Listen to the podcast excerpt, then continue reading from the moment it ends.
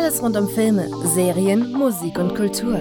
Fangfrisch serviert aus Bremen, garniert mit spannenden Gästen und Geheimtipps abseits des Mainstream. Flachs, der Podcast mit Flu und Max.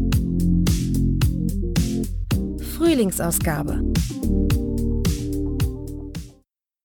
Ja, hallo. Hier ist Flachs, der Podcast, die Frühlingsausgabe 2021. Und alle, die uns noch nicht kennen, sind herzlich begrüßt für ihre wahrscheinlich dann erste Folge mit uns. Und alle, die uns schon lange gewogen sind, willkommen zurück. Ich bin Max und neben mir sitzt der sympathische, charismatische und wohlklingende Flo. Zuallererst möchte ich mich einmal herzlich bedanken bei der sehr talentierten äh, jungen Synchronsprecherin Sarah Dostal, die uns das fantastische Interview gesprochen hat, auf äh, das wir auch sehr stolz sind. Und ansonsten hat sich auch ziemlich viel bei uns verändert. Und zwar haben wir das Konzept des ganzen Podcasts ein bisschen umgedreht. Also keine Panik, wir sind trotzdem nur viermal im Jahr für euch da. Aber was hat sich noch geändert, Flo? Äh, genau, also wie du schon gesagt hast, wir haben unser Konzept ein bisschen überarbeitet. Sprich, äh, wir wollen jetzt nicht nur über Filme reden, sondern wir wollen wirklich uns vertiefen tatsächlich in die Filme, darüber sprechen, was für Symboliken, was für Farbgebungen in den Filmen charakteristisch sind, was die Intention dahinter äh, waren. Des Weiteren haben wir jetzt auch einige Gäste immer in jeder Ausgabe mit dabei. Das sind Gäste teilweise aus den Filmwissenschaften, aber auch Musiker und Leute aus Kultur. Und ähm, das bringt uns auch schon zu der heutigen Ausgabe. Und zwar verändert sich draußen auf der Straße und vor allem auch während der Lockdown-Situation ja nicht wirklich viel. Äh, die Kinos sind weiterhin geschlossen. Man kann leider nicht mehr in Bars, in Kneipen gehen, in Diskotheken oder wie man sie heute nennt, Clubs Clubs. Und deshalb dachten wir uns, wenn man schon keine Filme schauen kann, beziehungsweise man kann keine Vorträge über Filme halten, die Unis sind ja auch geschlossen, haben wir für diese Folge eine Koryphäe der Filmwissenschaft eingeladen, Professor Dr. Markus Stiegelegger. Er wird so ein bisschen über die Situation der Kinos während der Corona-Zeit sprechen. Wie kann es für Kinos weitergehen? Und zusätzlich, was für uns und unsere Filmanalyse sehr interessant ist, er wird uns seine favorisierten Filme des Jahres 2020 so ein bisschen näher bringen. Und was machen wir sonst noch gerne, wenn wir mal nicht zu Hause sitzen und Filme gucken oder studieren, da wir beide ja Studenten sind und so ein bisschen aus dem wissenschaftlichen Bereich so oder so kommen, daher auch der filmwissenschaftliche Aspekt, mit dem wir jetzt rangehen wollen. Wir gehen gerne auch mal in die Bar. Und wo gehen wir am liebsten hin, Flo? In die Heldenbar. Mhm, richtig, in Bremen. Und was zeichnet die Heldenbar für uns so besonders aus? Also was die Besonderheit an der Heldenbar ist, sind die all zwei wöchentlichen Quizze, äh, die da veranstaltet werden. Es sind kunterbunte Themen, die da aufgegriffen werden. Es sind Fragen über Musik, über Film, über Politik, über Geschichte. Da nehmen wir immer sehr gerne teil und haben da auch schon Kontakte geknüpft. Richtig, und eben jener Kontakt hat uns auch unseren zweiten Interviewpartner der Folge, äh, Jakob Humbert, den Besitzer der Heldenbar, sozusagen in unseren Podcast gespült denn wir wollen jetzt auch eine neue Kategorie äh, erschließen, die nennt sich Support Your Locals. Und da wollen wir auch so ein bisschen auf die Problematik aufmerksam machen, was passiert mit Leuten, äh, die Gastronomen sind und natürlich jetzt nicht öffnen können. Und deshalb wird Jakob uns so ein bisschen über seinen neuen Online-Shop erzählen und vor allem auch, wie ist es überhaupt dazu gekommen, dass er die Heldenbar eröffnet hat. Und was du auch noch wunderbar gesagt hast, was auch bei dem Quiz äh, immer vorkommt, ist Kategorie Musik. Denn auch wenn man auf dem Balkon sitzt und sich freut, dass draußen die Klangkulisse des Frühlings so langsam erklingt, ein Vogelgezwitscher, möchte man natürlich auch neue Musik hören. Und deshalb habe ich mit äh, dem Musikerduo Frankie aus Frankfurt am Main gesprochen. So ein bisschen rausgekitzelt, äh, was sind Songinspirationen, wie haben sie sich überhaupt formiert und was lieben sie so sehr an ihrem Frankfurt? Das muss man ja wahrscheinlich ein paar Bremern erklären, die nur am Frankfurter Hauptbahnhof ausgestiegen sind und gedacht haben, oh, äh, gut, dass mein nächster Zug gleich weiterfährt. Und ich würde sagen, wir starten. Ja, auf geht's. Das bringt uns auch direkt zu unserem Hauptgast, Professor Dr. Markus Stiegelegger. Seines Zeichens ist er Publizist, Professor für Filmwissenschaft, Filmemacher und auch Musiker. Studenten könnten ihn vielleicht so ein bisschen von seiner Fachliteratur kennen, die da zum Beispiel wäre Ritual und Verführung, also Schaulust, Spektakel und Sinnlichkeit im Film. Dann hat er besondere Bände rausgebracht zum Terrorkino, also Angst, Lust und Körperhorror. Er widmet sich auch so ein bisschen der Grenzüberschreitung und generell dem Genrebegriff und was das alles so für ihn und seine Arbeit bedeutet und was man äh, von ihm noch in Zukunft Zukunft erwarten kann, das hat er uns bei einem ganz exklusiven Interview preisgegeben, in das wir jetzt reinhören werden. Hallo, Herr Professor Dr. Stiegelegger. Für alle Hörerinnen, die Sie vielleicht noch nicht kennen, können Sie einen kleinen Einblick in Ihr Schaffen und vor allem in den Beruf als Filmwissenschaftler geben. Ja, ich bin Filmwissenschaftler seit äh, über 20 Jahren. In dieser Funktion lehre ich in Hochschulen und Universitäten Filmästhetik, Filmgeschichte und Filmtheorie. Das sind die drei Hauptbereiche, die man als Filmwissenschaftler abdeckt. Das äh, hat oft Berührungen mit anderen Fächern. Also die Filmwissenschaft ist eine Wissenschaft, die sich sehr stark speist aus kulturwissenschaftlichen Kontexten, aus Literaturwissenschaft, Kunstgeschichte, Theaterwissenschaft, Medienwissenschaft. Aber sie hat natürlich dieses Alleinstellungsmerkmal, dass sie sich mit allen möglichen Ausformungen des Films, des Mediums Film beschäftigt. Und in meinem Fall ist das ein äh, sehr starker Fokus auf den internationalen Spielfilm.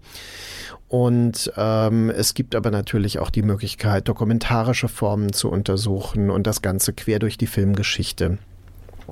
Ich selbst habe einen äh, historischen Schwerpunkt, der eigentlich so in den späten 60er Jahren beginnt. Und äh, zum Beispiel das New Hollywood der 70er Jahre umfasst, das italienische Filone-Kino, das Genre-Kino in Italien der 60er und 70er Jahre und ähm, ja, auch mit dem Kino der Postmoderne, das in den 80er Jahren beginnt, habe ich mich äh, relativ ausführlich beschäftigt. Ähm, klassische Themen sind zum Beispiel äh, Akira Kurosawa, der berühmte äh, japanische Filmemacher, der vielen vielleicht durch äh, Die Sieben Samurai bekannt sein dürfte.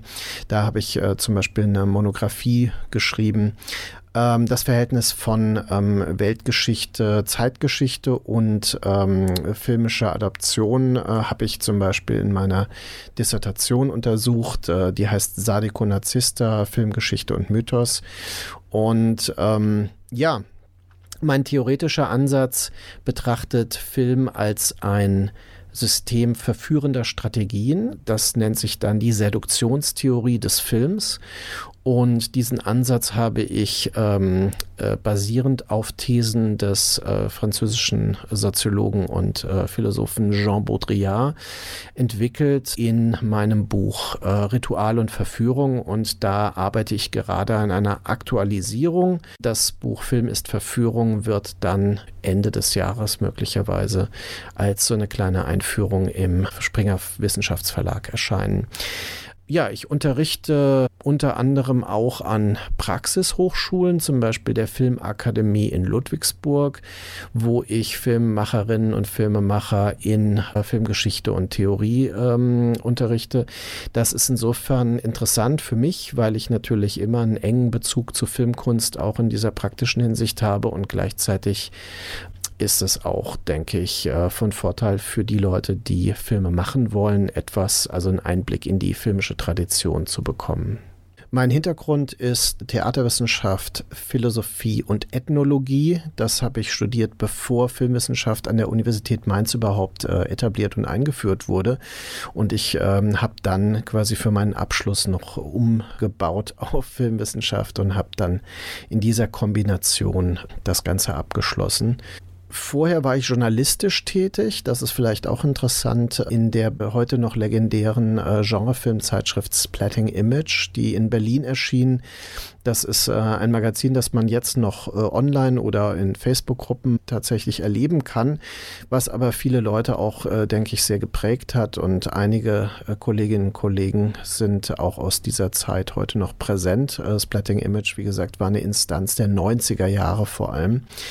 Und da habe ich so meine ersten größeren Texte über äh, Filmemacherinnen und Filmemacher, zum Beispiel Paul Verhoeven oder Liliana Cavani, äh, damals geschrieben, Catherine Bigelow, also Texte, auf die ich dann später auch weiter aufgebaut habe. Ich habe mich selbst aber nie als äh, Filmjournalist oder Filmkritiker gesehen, sondern äh, mein Interesse ist schon eher ein analytisches und äh, von daher würde ich mich auch ganz klar als Filmwissenschaftler definieren. Inwieweit glauben Sie, bedingt durch die aktuelle Corona-Pandemie, wird es für die Kinos in Deutschland oder generell weltweit in den kommenden Jahren weitergehen? Kann man von einem Kinosterben ausgehen? Die Corona-Pandemie hat ja äh, durch die Lockdowns international äh, zu einer äh, sehr großen, weitgreifenden wirtschaftlichen Krise von Filmtheatern geführt und das unglücklicherweise, obwohl gerade dort die ähm, hygienischen Maßnahmen recht gut umgesetzt werden konnten. Ich habe das selbst mehrfach erlebt und äh, hatte mich eigentlich auch nie wirklich unsicher gefühlt in Kinos während äh, ja in Büros oder in äh, Bussen und Bahnen ich immer das Gefühl hatte, dass das völlig unterschätzt wird oder verschwiegen wird, wie risikoreich es dort ist. Das in Bezug auf Kinos festzustellen, ähm, ja, besagt eigentlich schon, dass es äh, ja für viele Kinos sehr düster aussieht es gibt relativ viele Ambitionen, äh, Dinge dabei äh, zu bewahren, zu retten, auch für die Zukunft zu planen, was ich, äh, wo immer ich kann, auch unterstütze. Aber ich denke, das Kinosterben hat zum Teil schon eingesetzt. Es gibt ja große Fälle jetzt in Stuttgart zum Beispiel in der Innenstadt, wo ein äh, großes traditionelles Premierenkino durch eine Kletterhalle ersetzt werden soll. Das sind ähm, Zeichen, die quasi auch äh, Vorboten sind für weitere äh, solche Phänomene, würde ich äh, leider sagen. Nicht alle Kinos werden das wirtschaftlich überstehen können. Ich bin mit anderen äh, Leuten, die jetzt schon Programme machen für Mitte und Ende des Jahres, äh, in engem Kontakt und hoffe sehr, dass ich auch selbst dort weiterhin Veranstaltungen machen kann, weil äh, das würde mich auch direkt betreffen. Also ähm, man versucht den Optimismus dabei zu bewahren. Das Publikum wird sicher äh, noch mehr äh, auf die heimischen Medien fixiert bleiben. Von daher wird diese Idee des Kinosterbens auch davon sicher ein bisschen abhängen, inwieweit das Publikum wieder bereit ist, dann in die Öffentlichkeit, äh, in diese Filmseele zu gehen. Ich kenne allerdings auch viele Leute, die da extrem danach fiebern, das wieder zu tun. Von daher ist da mit Sicherheit ein Potenzial gegeben, dass ähm, die Kinos auch wieder sich auf Publikum freuen können wenn sie denn bis dahin durchhalten. Und wir wissen momentan im Februar des Jahres 21, ähm, klingt wie Science Fiction, nicht, wie lange die Lockdown-Situation ähm, noch anhalten wird, weil wir ja gerade vor der, also quasi mit der Entdeckung des, äh, dieser neuen Mutationen des Virus ja auch einige Unwägbarkeiten oder Unberechenbarkeiten vor uns sehen. Nichtsdestotrotz muss ich nochmal sagen, als Filmwissenschaftler und auch als Cinephiler, als Filmliebhaber äh, ist Kino die ideale Form, einen äh, Film zu sehen. Das sogenannte Dispositivkino darf nicht sterben und ich möchte gerne alle dazu inspirieren und auch ähm, anhalten, äh, Kino äh, Theater zu, Filmtheater zu unterstützen, äh, wo immer es geht und äh, eben nicht wegzubleiben, wenn immer das möglich ist. Glauben Sie, das Kino muss sich neu erfinden? Und wenn ja, über welche Innovationen sollten Sie nachdenken, zumal die Streamingdienste aktuell auf dem Vormarsch sind? Mit in diese Frage eingeschlossen, glauben Sie, dass Corona nur der Beschleuniger für einen Paradigmenwechsel im Filmkonsum ist, der sich sicherlich ohnehin vollzogen hätte? Gut, die, diese Frage hat natürlich etwas leicht Rhetorisches. Man kann zweifellos beobachten, dass in den letzten zwei Jahrzehnten es einen Paradigmenwechsel gibt, der sich schleichend, ähm, aber dann durch die Streaming-Kultur äh, beschleunigt äh, zeigte. Das äh, führte ja in der Wissenschaft auch dazu, dass man äh, eben von dem postkinematografischen Zeitalter zeitweise spricht.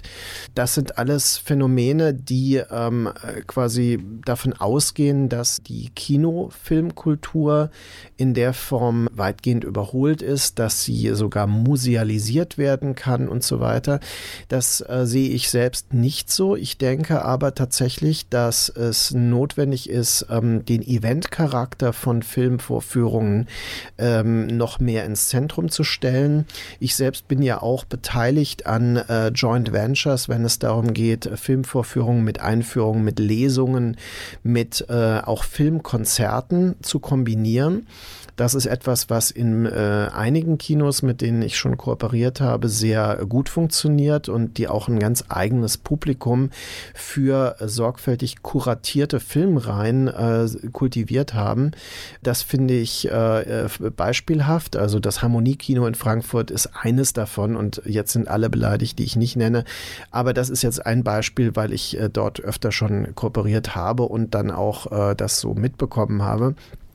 Aber es gibt wirklich in, in Nürnberg, in München und überall solche Tendenzen. Und ich denke, das wird nach der Pandemie auch der Weg sein, den man beschreiten muss.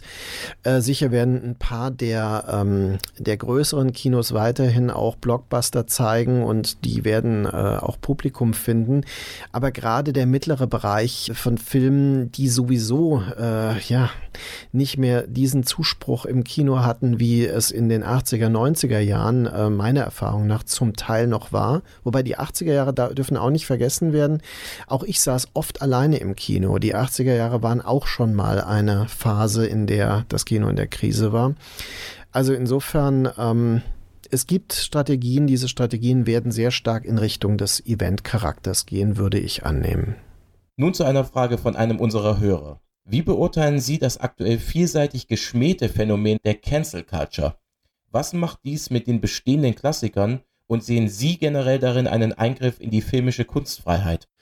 Also ich denke, dass diese Frage sehr stark abzielt auf die Aktionen von Disney Channel und auch Netflix, äh, bestimmte ähm, als Klassiker geltende Filme nur noch unter bestimmten Bedingungen ähm, im Programm zu halten. Also zum Beispiel hat Disney ja äh, Filme wie Dumbo nur noch als dem Erwachsenenpublikum äh, jetzt aktuell zugänglich gemacht, äh, mit dem Argument, dass vieles darin nicht mehr zeitgemäß sei und dass zum Beispiel bestimmte kulturelle Stereotypen als beleidigend begriffen werden könnten und auch so, äh, also gerade einem äh, unreflektierten kindlichen Publikum nicht zugänglich gemacht werden können. Ein weiterer sehr berühmter Fall war natürlich Vom Winde verweht, ein Film, der ein etwas beschönigendes Bild der Sklavenkultur der Südstaaten zeichnet. Dieser Film ist äh, massiv angegriffen worden, gerade auch in den letzten Jahren wieder und das auch durchaus nachvollziehbar. Der wird nun mit einem einführenden Feature ähm, äh, zu sehen sein. Ja, was halte ich davon? Ähm, ich äh, im Gegensatz äh, zu einem äh, Diskurs, der ja davon ausgeht, dass es so Cancel Culture in dieser Form gar nicht so richtig gibt, dass das eher eine äh, Form von Propaganda ist, die ein Problem herbei redet, würde ich durchaus sagen, dass man solche Phänomene kennt. Ich kenne sie selbst auch aus der Musikkultur, wenn Konzerte verhindert werden, wenn in Ausstellungen Bilder verhängt werden, wenn Bilder abgehängt werden, weil sie bestimmte Befindlichkeiten triggern. Ähm, also Insofern gab es diese Phänomene ja eigentlich schon immer, solange es Kultur gibt, und sie sind eigentlich auch Teil dieses äh, dynamischen, vitalen Prozesses, in dem äh, Kunst äh, umstritten ist und ambivalent wahrgenommen wird. Ich selbst bin ein Zensurgegner. Ich halte aber die Idee, äh, mit Einführungen und zusätzlichen Informationen zu arbeiten, für sehr klug. Also insofern ähm, finde ich die Idee vom Winde verweht, genauso wie übrigens wie einen anderen Filmklassiker, nämlich den zweifellos massiv rassistischen Film ähm, Geburt einer Nation mit Einleitungen zu zeigen, die das kontextualisieren für absolut äh, klug und äh, einen, einen guten Weg. Und ähm, ja, man kann darüber streiten, ob jetzt ein kindliches Publikum wirklich durch einen äh, Film wie äh, Dumbo oder das Dschungelbuch, den Zeichentrickfilm, ähm, desorientiert wird in seiner Weltwahrnehmung. Aber ja, also solange die Filme nicht komplett gestrichen werden oder komplett äh, ja, verhindert werden, äh, ist das sicher eine Möglichkeit, um sie der Öffentlichkeit ja zumindest unter bestimmten Bedingungen zugänglich zu halten. 2020 hat sehr viele spannende und interessante Genrebeiträge hervorgebracht, die vielleicht für manche unter dem Radar liefen. Welche Filme haben Sie im vergangenen Jahr speziell beeindruckt und was wäre Ihr Geheimtipp? Für alle aufgeschlossenen Filmfans und Entdecker? Gut, da gibt es natürlich jetzt sehr viele Möglichkeiten. Es gibt einen äh, Film, der in Deutschland noch nicht gelaufen ist, äh, vom Sohn von David Cronenberg. Der Film heißt äh, Possessor und ist ein, äh, ein äh, dystopischer Körperhorrorfilm mit äh, so verschiedenen Realitätsebenen und äh, einer sehr äh, dezidiert ausgearbeiteten ähm, Bildästhetik. Der gefiel mir sehr gut, den halte ich für einen sehr wichtigen Film, aber wie gesagt, der ist in Deutschland jetzt noch nicht ähm, bisher zu sehen. Äh, ein Film, der bei uns zu sehen ist, ist The True Story of the Kelly Gang, der bei uns als Outlaws zu sehen ist, in einer größeren Rolle Rolle ist hier ähm, unter anderem Russell Crowe. Ähm, das ist ein Film von Justin Kurzel, einem Regisseur aus Australien, der einen äh, sehr massiven äh, Hang dazu hat, Gewaltspiralen in der Geschichte zu thematisieren. Und er hat die Morde von Snowtown gedreht und äh, Macbeth. Und ähm, dieser Film Outlaws in Deutschland ähm, ist eben eine weitere Variante dieser berühmten äh, Kelly Gang ähm, also der, äh, der Abtrünnigen in äh, Australien. Und äh, der hat einen äh, auch sehr ungewöhnlichen Stil, arbeitet so mit Post-Punk-Musik und interpretiert das auf eine, eine sehr eindrucksvoll äh, moderne Weise neu das wären eigentlich äh, die beiden Filme, die man äh, sich in nächster Zeit äh, problemlos mal angucken kann. Ähm, the Devil All the Time ist vielleicht mein Streaming-Tipp. Das ist ein Film, der nur auf Netflix kam. Äh, das Handwerk des Teufels hieß der Roman, auf dem dieser Film basiert. Und ähm, das ist ein äh, ja, es ist auch ein Film, auch ein Film über Gewaltspiralen interessanterweise und äh, der in den ähm, ja in der ersten Hälfte des 20. Jahrhunderts an so einer Kleinstadt spielt, Knockemstiff, in der verschiedene sehr äh, halbseidene Charaktere aufeinandertreffen. Der Film hat dann so Elemente von Bonnie und Clyde vielleicht, aber hat auch äh, sehr apokalyptische, religio äh, religiös interpretierbare Elemente und so weiter. Also ich äh, fand den sehr eindrucksvoll kann man auf Netflix sehen, The Devil All the Time. Nun haben wir ja äh, wirklich dieses sehr problematische Jahr, das also nichts äh, bisher anlaufen konnte, was äh, angekündigt war nach Tenet. Äh, Tenet war ja so ein bisschen dieser äh, im letzten Jahr diese Probe, was funktioniert. Man hat dann versucht, ähm, Wonder Woman 1984 zu platzieren, aber auch der wurde ja letztendlich dann wieder zurückgezogen. Der James Bond-Film ist jetzt so weit, dass er schon in seinem Product Placement veraltet ist. Äh, ich freue mich auf den Film Dune Dune von Denis Villeneuve, weil ich Denis Villeneuve für einen der wenigen visionären jüngeren Regisseure halte und ähm, das ist der große Film, den ich unbedingt äh, dieses Jahr sehen möchte. Das Flux Podcast Team dankt sehr für dieses Interview. Ja, ein auf jeden Fall hochspannendes und ich glaube auch noch nicht mal auserzähltes Thema weil gerade für so Cinephile wie Flo und mich ist es wahrscheinlich und für viele andere auch gerade sehr schwer, keine Filme mehr im Kino sehen zu können. Wir hatten aber trotzdem noch das große Glück, im letzten Jahr ein paar gute Filme zu schauen. Ich habe dir auch ein paar empfohlen und die wollten wir heute auch im Podcast so ein bisschen abarbeiten bzw. analysieren, nämlich äh, Gretel und Hänsel, Swallow und Possessor über den auch äh, Professor Dr. Stiegelegger schon das ein oder andere Wort verloren hat. Also der erste Film ist Gretel und Hänsel vom Regisseur Osgood Perkins. Für alle, die auch an Fun Facts interessiert sind und auch große Hitchcock-Fans sind. Das ist der Sohn äh, vom Psychodarsteller Anthony Perkins. Am einfachsten könnte man wahrscheinlich Gretel und Hänsel so ein bisschen aus so einem Derivat von Horrorfilmen und Märchen, glaube ich, beschreiben. Oder was würdest du sagen? Ja, das würde ich schon so unterschreiben. Es ist, wie gesagt, es basiert natürlich auf einer ja, sehr bekannte Märchenvorlage. Ich glaube, das kennen wir alle, das Märchen.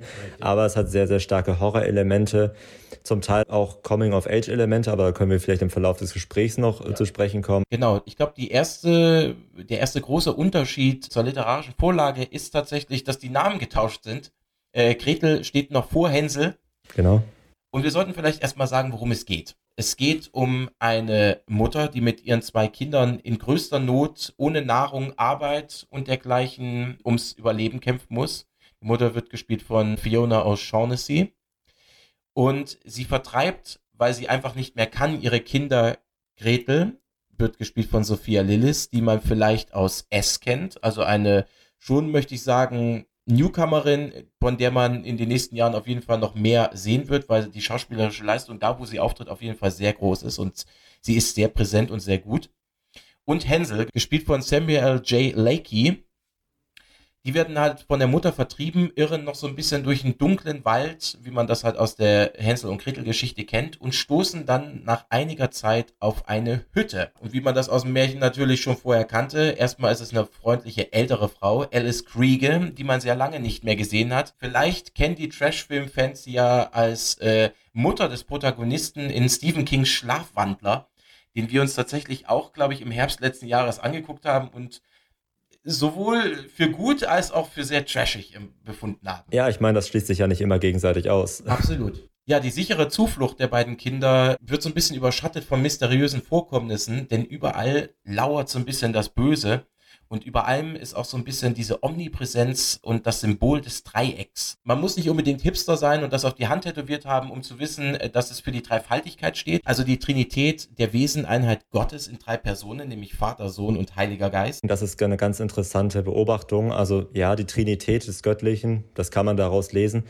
Aber ich finde, da steckt noch sehr viel mehr drin. Also wir haben zum Beispiel teilweise auch, das Dreieck kommt ja auch sehr, sehr oft vor, zum Beispiel in verschiedenen Kontexten, in religiösen Kontexten, aber auch bei den Freimaurern. Das ist ein interessanter äh, Zusammenhang und die berufen sich äh, teilweise auf die Elementenlehre der Alchemie, also der Naturlehre der Stoffe, die sozusagen im Mittelalter die vorherrschende naturwissenschaftliche Lehre war, bevor die Chemie, wie wir sie heute kennen, sich durchgesetzt hat. Die haben auch die Elemente schon erforscht und jedes Element hatte ein Symbol. Es gab das Symbol des, des Dreiecks und das stand für Feuer, interessanterweise, für das Element Feuer. Ah, also das, was Hexen am meisten fürchten. Genau, und äh, wenn man den Film gesehen hat, dann weiß man, dass Feuer eben auch eine durchaus zentrale Rolle spielt, äh, gerade in dem Haus der Hexe. Was man vielleicht noch äh, anmerken sollte, ist, wenn du schon bei dem Dreieck bist, dass ja auch das erste äh, Treffen mit der Hexe, die ja noch als freundliche ältere Dame rüberkommt, vor dem Haus stattfindet und das Haus hat dann auch diese Dreiecksform. Vor allem ist das ja auch, glaube ich, so bei vielen Filmen wie zum Beispiel The Void, den ja viele auch ähm, so ein bisschen wahrgenommen haben, wie ein John Carpenter-Film, den er nie gemacht hat. Hm. Oder äh, Hereditary, The Neon Demon oder Suspiria, alles Filme aus den letzten Jahren, die auch von Kritikern sehr gut angenommen wurden, behandeln alle so ein bisschen das Symbol des Dreiecks. Also überall ist das so als Ursymbol verkörpert, teils sexuell, teils sehr magisch aufgeladen. Ja, ich möchte hinzufügen, äh, du hast äh, Midsommer vergessen. Da gibt es auch eine Hütte, eine dreieckige Hütte, in der dann auch Stimmt. sehr okkulte Geschehnisse vollzogen werden wir müssen immer noch tatsächlich bei dem Dreieck bleiben, denn es dient als Warnsymbol nach wie vor in gefährlichen Situationen. Zum Beispiel, wenn man an den Straßenverkehr denkt, ist es immer rot umrandet. Also steht für eine Gefahr oder für eine nahende Gefahr. Und äh, so ist auch die Beleuchtung des Hexenhauses erstmal angelegt. Man könnte von weit weg natürlich denken, oh, da steht ein Haus im Wald. Aber es ist halt so beleuchtet und so ausgearbeitet und auch vor allem so fotografiert und gefilmt, dass schon so ein bisschen, ja, so ein bisschen das Foreshadowing äh, der Dinge, die dann noch so innerhalb des Hauses natürlich passieren werden, ohne jetzt zu spoilern. Wir haben zum Beispiel auch noch eine andere Sache, abgesehen vom Dreieck bei dem Film, sehr bemerkt, und zwar sind das Farben. Gold, dieses, dieses herbstliche Gold. Das Innere des Hauses der Hexe ist einfach äh, unglaublich orange, in einen unglaublichen Orange getaucht, das sehr, sehr stark an Feuer erinnert, was natürlich an den Kerzen liegt. Ja. Aber das zieht sich tatsächlich durch die äh, alle möglichen Settings innerhalb des Filmes durch, auch der Wald. Du hast überall das goldene Laub auf dem Boden liegen, was an sich schön ist, aber es hat bei mir immer diese Assoziation auch schon zum Feuer erweckt äh, Assoziation. Vergänglichkeit. Vergänglichkeit. steht ja auch immer für Vergänglichkeit und äh, Jahreswechsel, beziehungsweise saisonalen Wechsel. Gab es da noch andere Farben, die dich besonders, die dir besonders ins Auge ja. gestochen sind? Ja, absolut. äh, die schon in den Augen fast wehtat, und zwar schwarz. Schwarz war sehr viel. Schwarz assoziiert man ja immer so ein bisschen mit Tod und Trauer. Äh, die Gegenfarbe im Film ist für mich äh, rot. Rot wie das Blut, das Leben, schwarz der Tod, die Vergänglichkeit. Also wieder mal sehr äußerst ambivalente Farben, finde ich. Ähm, zum Beispiel hat Gretel rote Haare, Gro äh, rote und sehr kurze Haare vor allem, was zur damaligen Zeit sehr ungewöhnlich ist, kurze Haare. Und die Farbe Rot wird immer mit Hexen in Verbindung gebracht oder Frauen, die mit dem Teufel im Bunde stehen. Den wurden dann die Haare auch kurz geschoren, aber Gretel hat von Anfang an des Films direkt so diese Doppeldeutigkeit inne, zumindest in ihrer Frisur. Haare sind kurz, als ob man sie schon gebrandmarkt hätte, als ob man sie schon vertrieben hätte. Ja, das ist so komplett richtig. Und du äh, sprichst es an, die Vision. Also ähm, viel in den Filmen wird ja schon äh, vorausgesagt mit, in, mit den Träumen die Gretel hat und ja. äh, indem man erkennt, was den Zuschauer auch erwartet im Folgenden, was sich eben auch in dem, in dem Hexenhaus tatsächlich abspielt, unter den, unter der äh, schönen Fassade mit äh, tollen Speisen und tollen Getränken.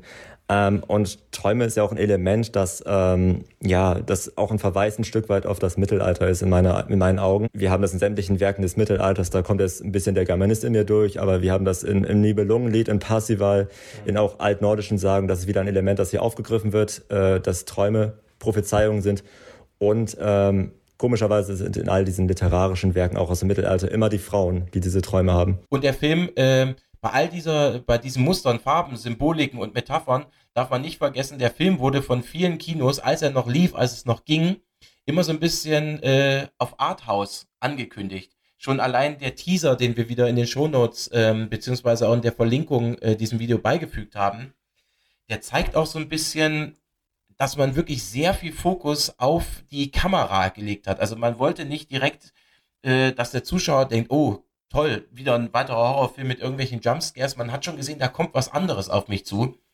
Und ich glaube, selbst wenn man den Film gesehen hat, man kann den wirklich mehrfach gucken, weil man muss wirklich diese, wenn man sich damit ein bisschen beschäftigt hat, diese Musterfarben und Metaphern erstmal auf sich wirken lassen, um am Ende tatsächlich nochmal aus diesem ganzen Konvolut dieser Sinneseindrücke nochmal was rauszuziehen.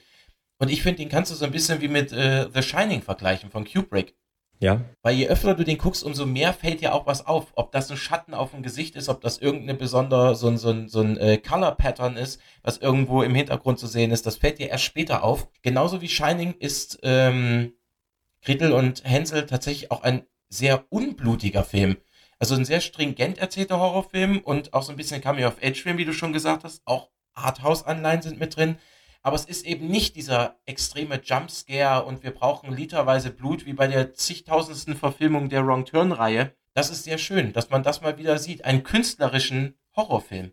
Ja, es ist, äh, ich würde es als atmosphärischen Horrorfilm tatsächlich ja. bezeichnen, der ja. seinen, ähm, sozusagen den Schauer äh, über den Rücken der Leute jagt mit Atmosphäre und nicht ja. mit äh, Effekten.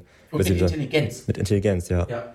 Es ist so, so subtiler Horror. Es ist immer so eine äh, schummrige äh, Stimmung, wo man sich wirklich fragt, was passiert als nächstes, äh, wo sind wir hier gelandet und wie geht es weiter. Das äh, ganze Machwerk ist so bildgewaltig, dass mich das so ein bisschen äh, an den deutschen Expressionismus erinnert hat tatsächlich. So ein bisschen das Kabinett des Dr. Caligari. Weil da ist es auch so, da wird viel mit Formen gearbeitet, da wird natürlich nicht mit Farben gearbeitet, ist ein Schwarz-Weiß-Film, ist klar. Aber wenn man die Filme mal so ein bisschen mit der Symbolik und mit den Metaphern gegenüberstellt, merkt man auch, ähm, bei Caligari wirkt ein Haus von außen nicht so groß, wie es tatsächlich im Inneren ist. Räume sind verwinkelt, es gibt Zwischenräume und natürlich, was solche Filme auch auszeichnet, ähm, gerade heutzutage, wo es immer so ein Overload an Effekten ist, wir haben kein CGI. Oder wenn CGI verwendet wurde, dann wirklich so, dass es kaum auffällt. Ja, das ist mir auch aufgefallen. Äh, und noch einen kleinen Rückgriff äh, auf den Vergleich zu Dr. Caligari zum deutschen Expressionismus an sich. Das steht im Zusammenhang ein Stück weit mit den äh, Lichtern, weil wir haben natürlich dunkles Holz, wir haben helle Lichter durch die Kerzen, wir haben sehr viele Möglichkeiten, Schattenbilder zu erzeugen, Schattenformen und das ist auch in einigen Szenen sehr deutlich geworden. Was das Ganze auch noch wunderbar untermauert, ist der wirklich fantastische Score von äh, Robin Coders der einen äh, Film vertont hat, beziehungsweise mit seiner markanten Musik unterlegt hat, den ich mit dir demnächst noch sehen will, nämlich Maniac. Das Remake mit Elijah Wood. Hm, ja, gerade zum Ende hin äh, wird die Musik aber auch synthetischer. Also ja. es kommen sehr, sehr, sehr viele äh, Synth-Elemente mit rein. Hat es auch wieder ein bisschen was von Goblin, ähm, ja. ein bisschen was äh, ja, von Suspiria.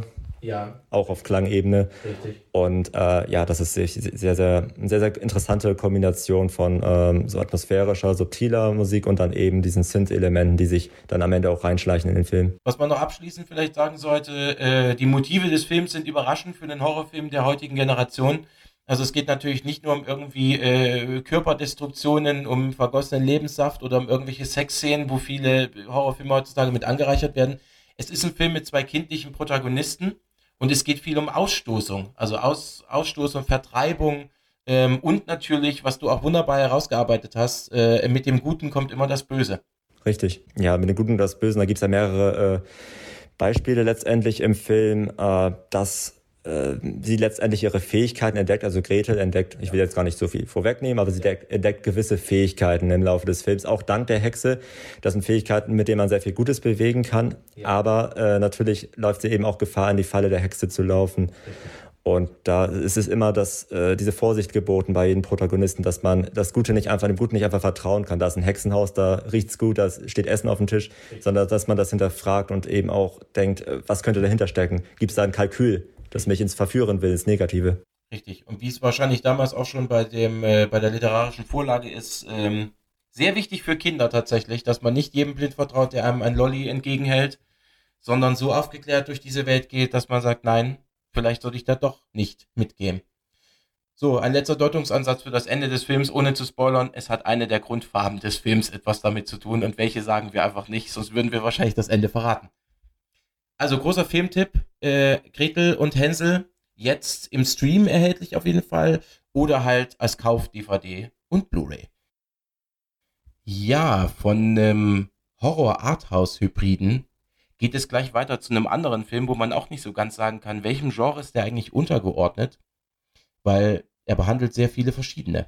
Aber wir machen mal eine kurze Inhaltsangabe und zwar geht es um Swallow, wo es um eine Drogerieverkäuferin geht, die frisch verheiratete Hunter, die offenbar das große Los gezogen hat. Denn die schwangere Hausfrau erwartet nun das erste Kind von ihrem ebenso reichen wie attraktiven Ehemann Richie. Nachdem es von den Schwiegereltern zur Hochzeit auch noch ein pompöses Anwesen geschenkt gibt, ist das Glück der beiden perfekt. Doch Hunter hat zunehmend das Gefühl, in Gesprächen mit Richie und seiner Familie gar nicht wahrgenommen zu werden und droht schließlich unter dem Druck, stets perfekt sein zu müssen, zu zerbrechen.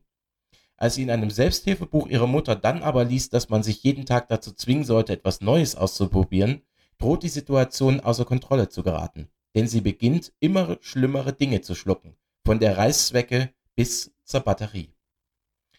Da könnte man wieder sagen, buh, das hört sich aber sehr äh, gore-lastig an, äh, sehr brutal. Ist der Film tatsächlich aber nicht. Ist ein Regiedebüt äh, des Regisseurs Carlo Mirabella Davis und vielleicht solltest du mal deine ersten Gedanken oder beziehungsweise deine ersten Feststellungen zum Film mit uns teilen, Flo. Ja, also zunächst einmal, der Film war keine einfache Kost. Man musste nachher immer noch ja. einige Male schlucken. Ja. Na gut, aber jetzt mal ernsthaft. Also äh, der Film war sehr, sehr bedrückend tatsächlich. Ähm, und äh, schmerzhaft tatsächlich, also mhm. sowohl auf psychischer als auch auf körperlicher Ebene. Mhm. Das hat zum einen mit dem Schauspiel von äh, Hunter, der, äh, die Schauspielerin war Haley. Haley Bennett. Haley Bennett hieß sie, genau. Ja äh, bekannt unter anderem von Girl, Girl, on the Train, aber insgesamt noch nicht so viele Filme. Leider nicht, obwohl sie brillant ist, auch bei Girl on the Train. Aber ich hoffe, nach dem Film wird sie wenigstens öfter gebucht. Ja, genau. Und äh, ich hatte halt wirklich den Eindruck, also man konnte sehr, sehr gut mitleiden mit ihr. Äh, selbst die Fröhlichkeit bei ihr war immer aufgesetzt, war immer versetzt mit einem Schmerz. Äh, es war eine bröckelnde Fassade. Sie hat sehr, sehr fragil gespielt und das hat einen schon wehgetan, wenn man diese Abweisung, die Szene der Abweisung wahrnimmt. Also es gibt ja. da mehrere Szenen, wo sie wirklich sehr, sehr deutlich abgewiesen wird, wo deutlich wird, dass ihre Meinung als solche überhaupt nicht zählt, nicht ernst genommen wird, dass sie nur da ist, um ein Vorzeigesubjekt sozusagen für ihr Mann zu sein, eine Art Statussymbol vielleicht sogar. Ja. Und ähm, ja, auf der anderen Seite hat es körperlich wehgetan, äh, in den Szenen, in denen sie, ähm, ja, gut, sie hat angefangen mit einer Murmel. Ich sag mal so, das kann man noch ertragen. Ja. Aber ich habe tatsächlich äh, psychosomatisches so wirklich so wahrgenommen, dass ich Halsschmerzen bekommen habe ja. in einigen dieser Szenen. Ja, ja. Gerade wenn sie eine Reißzwecke verschluckt. Natürlich mhm. ist der ist psychosomatische Schmerz, den man selber sich irgendwie äh, einbildet, nicht zu vergleichen mit dem tatsächlichen Schmerz. Aber man bekommt schon eine Ahnung davon und das ist wirklich unangenehm, wenn sie dann auf den Boden kriegt. Da gibt es auch Szenen und dann irgendwie man wirklich merkt, dass sie sich in Lebensgefahr begeben hat mit dem, was sie gerade geschluckt hat. Ich finde, das ist auch so ein äh, auf mehreren Ebenen und in vielerlei Hinsicht so ein sehr brandaktueller Film. Also erstmal ähm, mit dem seit Jahren verstärkt und völlig zurecht aufkommenden Feminismus, um aus diesen ganzen Paradigmen auszubrechen, gehört natürlich einiges dazu, wie man auch später in dem Film feststellen wird. Aber es passt auch sehr gut in die äh, aktuelle Corona-Situation weil die weltweite Selbstisolation, dass man zu Hause sitzen bleibt, irgendwie Trash-TV guckt und äh, die nächste Tüte Chips öffnet, ist auch so ein bisschen im Film angespielt am Anfang, als sie auf der Couch sitzt und Candy Crush spielt und äh, Werbesendung schaut. Aber das wandelt sich dann von dieser, sagen wir mal, von dieser anfänglichen Langeweile ihrerseits zu einem wirklich häuslichen Drama und am Ende zu einem Thriller und am Ende wieder zu einem Drama.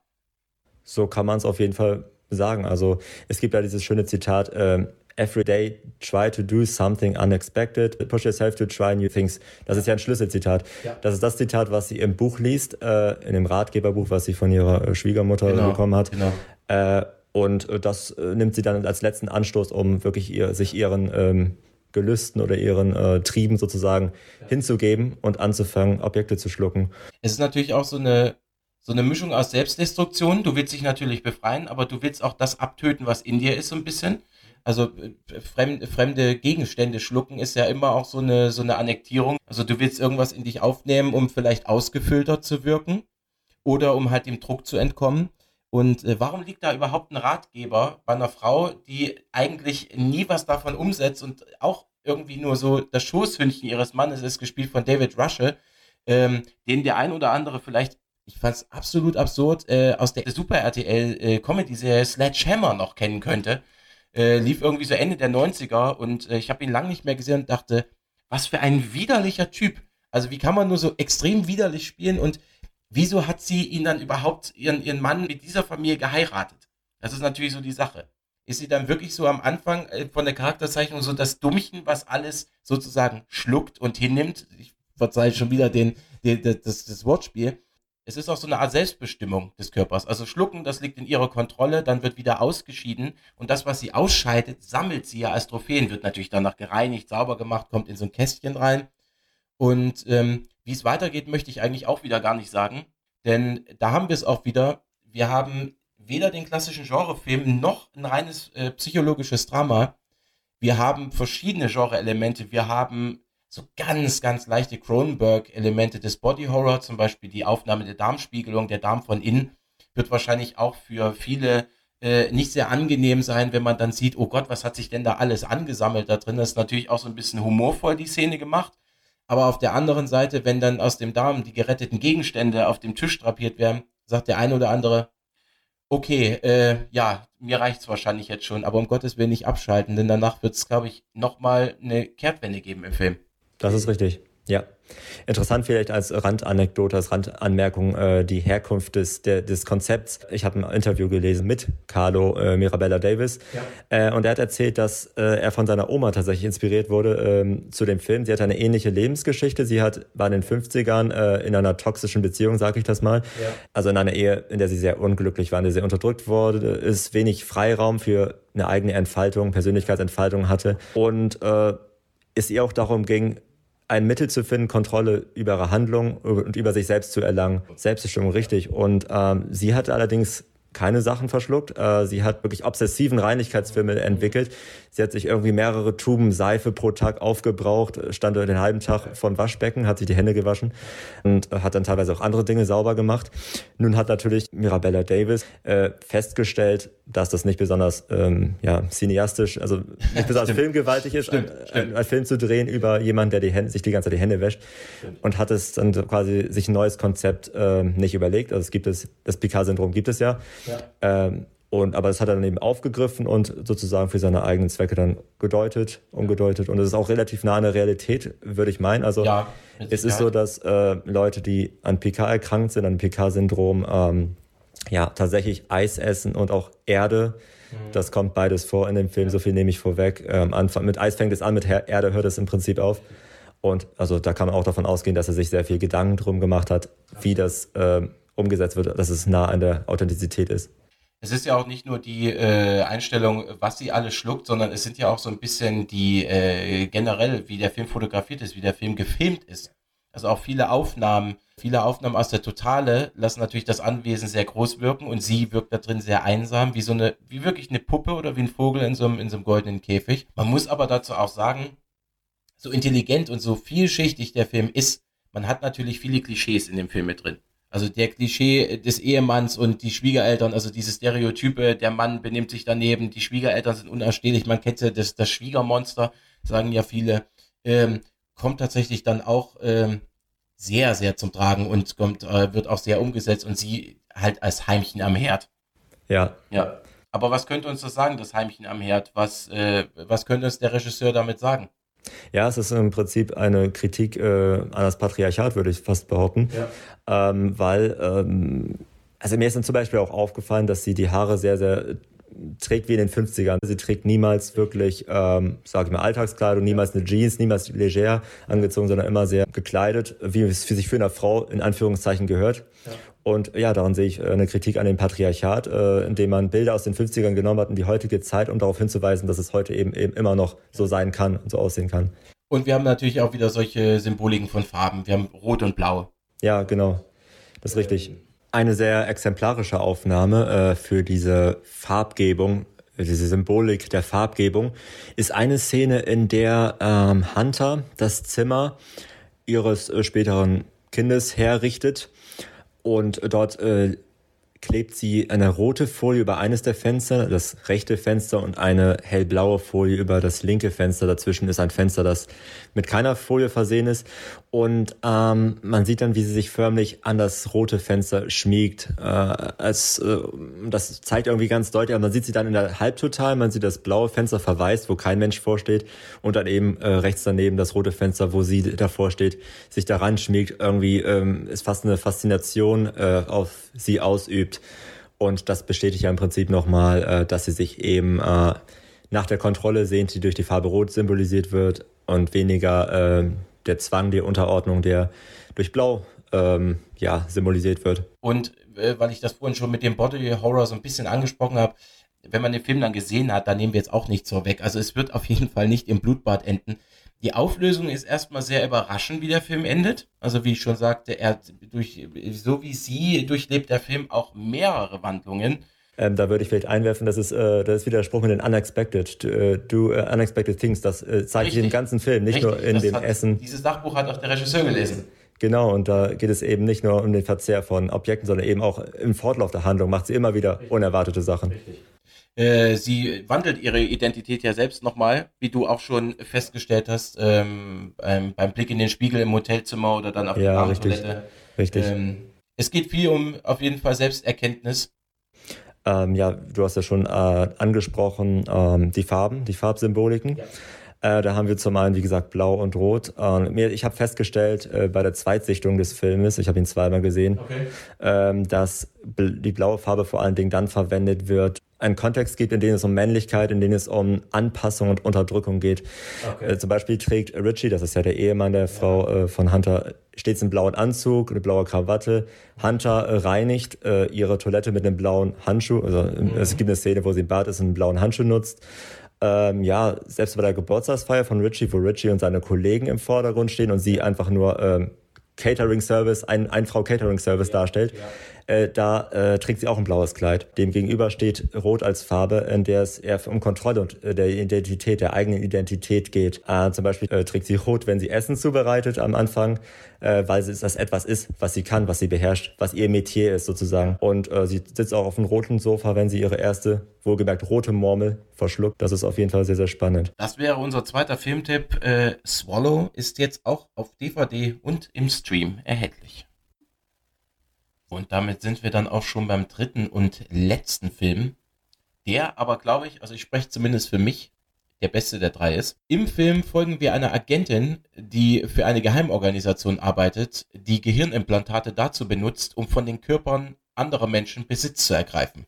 Auf diese Weise manipuliert werden diese Opfer zu willigen Auftragsmördern für reiches Klientel. Und als allererstes sollte man mal sagen, wir waren vorhin schon bei David Cronenberg so ein bisschen Body Horror mäßig der Film ist von Brandon Cronenberg, nämlich seinem Sohn. Und wer die Filme von David Cronenberg kennt, erwartet natürlich knallharten Inhalt, äh, auch natürlich wieder Body Horror und sagen wir mal einen nicht unbedingt jugendfreien Film. Und bei allen drei Punkten kann ich einfach nur einen grünen Haken dahinter setzen. Das ist auf jeden Fall gegeben. Die Auftragskillerin Tassia Voss, äh, gespielt von Andrea Riceborough, die auch schon in dem Film Mandy mit Nicolas Cage von Manos Kosmatos äh, sehr brilliert hat. Richtig. Leider viel zu kurze Rolle gehabt, aber es ist dem Plot geschuldet. Absolut, absolut. Äh, sticht auf jeden Fall hier vor, finde ich nach wie vor. Ja, wie der Inhalt schon verrät, werden die Jobs der Auftragsmorde nicht von Angesicht zu Angesicht äh, direkt durchgeführt, sondern durch eine neuartige Technologie. Also sagen wir mal, wie so eine Art äh, überdimensional große VR-Brille, die den Auftragskillerinnen äh, auf den Kopf gesetzt wird. Dann wird sie psychologisch betreut und ähm, es sitzen immer zwei Ärzte bzw. Experten daneben, die sie so ein bisschen in den Übergang äh, begleiten von einem Körper in dem anderen. Also Psyche und Bewusstsein verschmelzen miteinander. Sie übernimmt die Kontrolle und schlüpft in andere Körper, um dort Aufträge auszuführen. Genau, und ähm, ja, das ist im Prinzip eine sehr, sehr clevere Art und Weise, an die Sache heranzugehen, also Auftragsmorde zu, ähm, ja, zu, durchzuführen sozusagen. Ja. Allerdings, äh, wie du schon sagst, äh, Psyche ist das Stichwort, weil ähm, selbst wenn man von außen hin nie in Verdacht geraten kann, äh, jemanden ermordet zu haben, weil man als als in seiner Leiblichkeit nicht vor Ort war, ja. äh, ist die Psyche doch etwas, was sehr, sehr stark unter der Situation leidet. Und das sieht man in dem Film, weil der Film sehr, sehr stark darauf abzielt, äh, eben auch zu visualisieren, äh, wie es ein Kampf im Inneren der von Colin, so heißt äh, die Person, die von ihr besetzt wird. Genau, von Christopher Abbott, auch hervorragend gespielt. Es, es sind immer wieder Szenen dazwischen geschnitten, Erinnerungsfetzen, äh, auch sehr visuell sehr starke Szenen. Es ist immer in so, in so einem Rotlicht getaucht, wenn, wenn die beiden sozusagen im Inneren ihre Gefechte austragen. Mhm. Tatsächlich ist es interessant, die Frage, inwieweit der Selbsterhaltungstrieb von Colin ausgebaut ist ja. oder entwickelt ist und äh, inwieweit er wieder die Kontrolle, wie, inwieweit er sich wieder seines Körpers ermächtigen kann. Richtig. Und das ist ein großes zentrales Thema in dem Film. Richtig. Und wie bringt er es vor allem auch äh, unter einen Hut, äh, den Finanzier äh, John Pass, gespielt von Sean Bean. Und nein, ich möchte weder sagen, dass Sean Bean stirbt, noch dass er nicht stirbt, äh, weil das das ewige Klischee bei Sean Bean ist. Ähm, der ist sein Schwiegervater. Er hat ja noch eine Beziehung zu der Tochter von John Pass. Und da ist es auch wieder schwierig, ähm, wie ist dieser Kampf im Inneren, wie, wie ist das in Einklang zu bringen mit seiner, ähm, sagen wir mal, sexuellen und emotionalen Beziehung, weil ja jemand anders in ihm drinsteckt, also eine Frau. Und eine Frau ist dann bei dem Akt äh, des, sagen wir mal, des Beischlafs dabei und erlebt, wie, ja, wie, wie sie sozusagen den männlichen äh, Sexualpart übernehmen muss als Frau.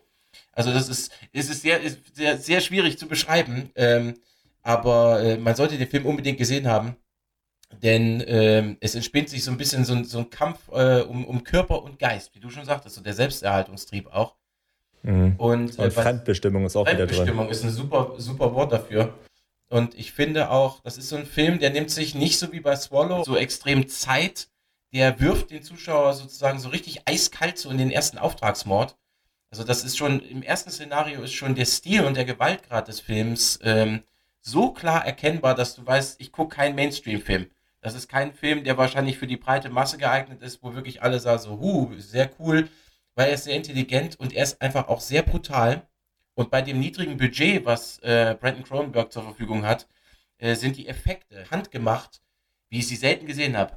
Ja, dazu habe ich äh, tatsächlich einen Einwurf. Also dieses, äh, die Tatsache, dass wenig CGI verwendet wurde, hat ja. mich äh, äh, beeindruckt, vor allen Dingen, weil es eine äh, Szene gibt, die mir sehr ins Gedächtnis geblieben ist, eine fast schon meisterhafte Szene meines Erachtens. Das ist die Szene, äh, in der quasi die Transformation stattfindet, in ja. der ähm, ja, die Psyche von Tassia überführt wird in den Körper von Colin. Ja. Da sieht man, es wird sehr, sehr gut visualisiert. Dan Martin heißt, glaube ich, der Effektdesigner in dem Film. Ja. Der hatte die Idee gehabt, dass man den Körper von Tassia als Wachsfigur nachbaut, mhm. nachstellt mhm. und den dann schmelzen lässt, um eine Verflüssigung der Materie darzustellen. Und das hat er dann sozusagen beschleunigt, so dass man sieht, wie diese Wachsfigur sehr, sehr schnell schmilzt und äh, sozusagen dann wieder rückwärts aus dem Geschmolzenen eine feste Materie wird. Spannend zu sehen, äh, weil das so Dinge sind, die eher in den 60er Jahren bei den Hammer-Filmen ja. vorgekommen ist. Wenn Dracula am Ende zerfallen ist oder wenn er wieder ja, auferstanden ja. ist aus so einem, aus so einem äh, Blutsud sozusagen, dann war das eigentlich das Gleiche. Eine rückwärts abgespielt schmelzende Wachsfigur. Genau. Absolut faszinierend. Es ist schön, dass es sowas noch gibt. Richtig, genau. Und das ist, ähm, hat aber auch viel mit der Kameraarbeit äh, von Karim äh, Hussein zu tun, der damals äh, mit dem mittlerweile leider verstorbenen Rutger Hauer äh, Hobo with a Shotgun, äh, der nur als Fake-Trailer damals konzipiert gewesen ist, als Langspielfilm äh, umgesetzt hat. Und das waren auch schon so ganz äh, handgemachte Effekte und auch viel mit Wachs. Auch mit so düsteren Synthi-Klängen, ähm, wie jetzt auch bei Possessor. Es ist so eine Soghaftigkeit, die da entsteht.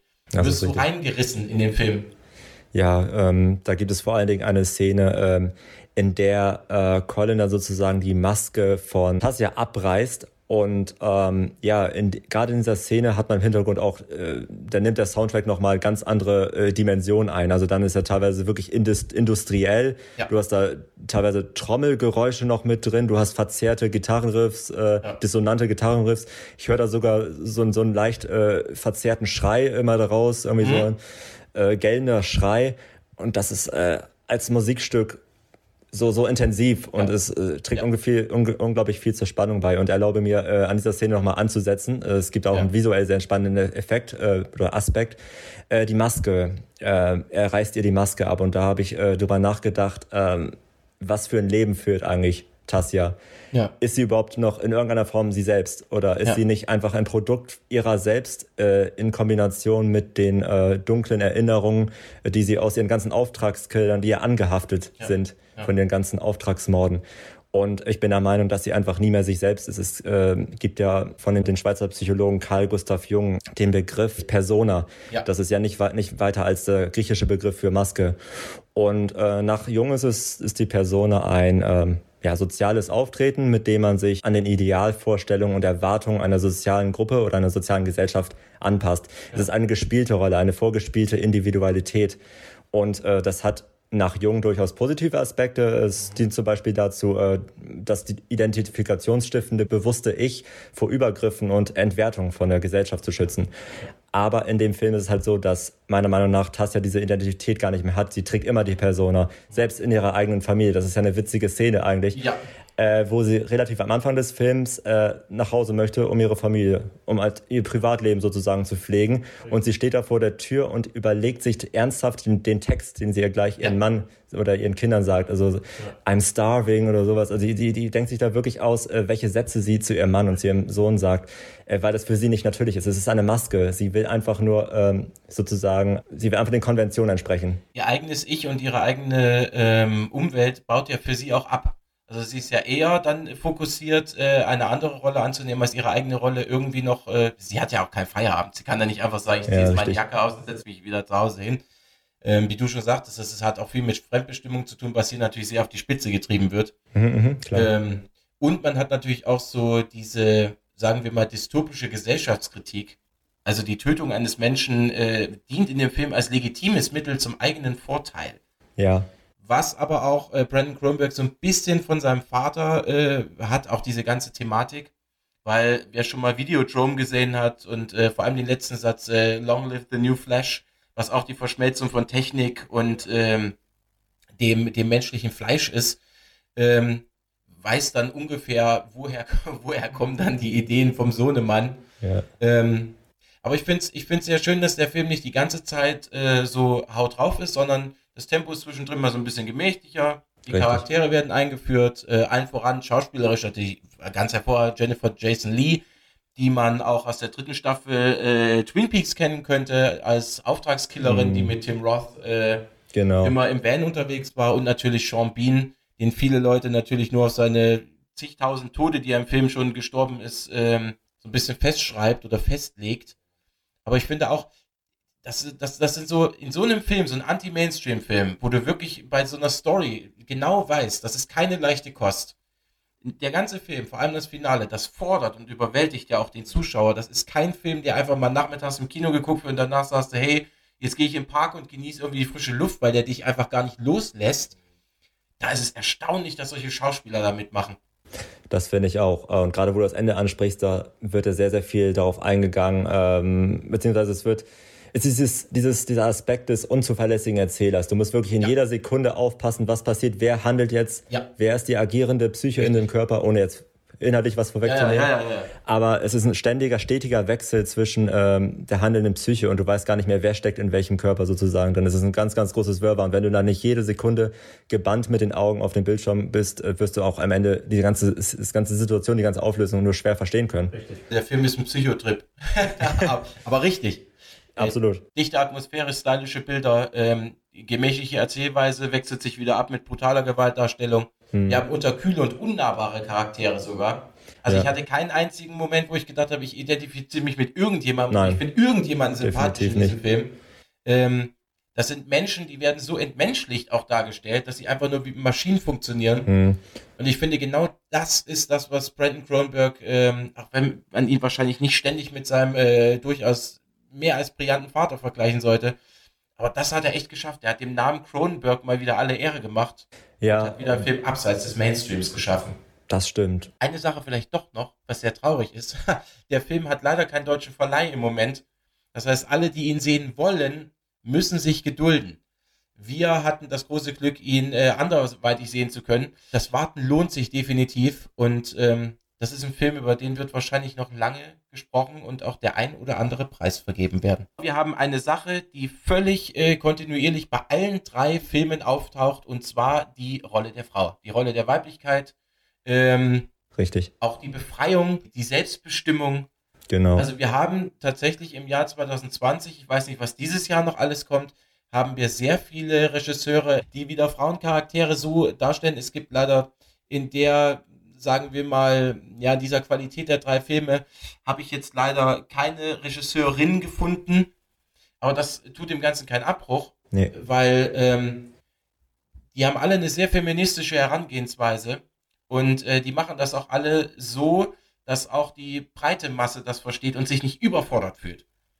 Also es ist ja aktuell auch oft so, dass einfach solche Themen so mit dem Dampfhammer ja, reingehauen so mit werden. Einem Vorschlaghammer. Ja, ja, genau. genau. Das gibt nicht diese gut-böse Schemata, der, der böse Mann und die ja. gute Frau, die die Welt rettet, sondern es ist wirklich sehr viele Nuancen. Es ist eine, sind Entwicklungen vorhanden in allen Filmen, äh, es sind Nuancen, Schattierungen in allen Charakteren und das, äh, da wird die Frau dann eben auch, aber eben in den Mittelpunkt gestellt, ja. weiblichen Charaktere und ihre Entwicklung und äh, ihr Innerstes nach außen gekehrt.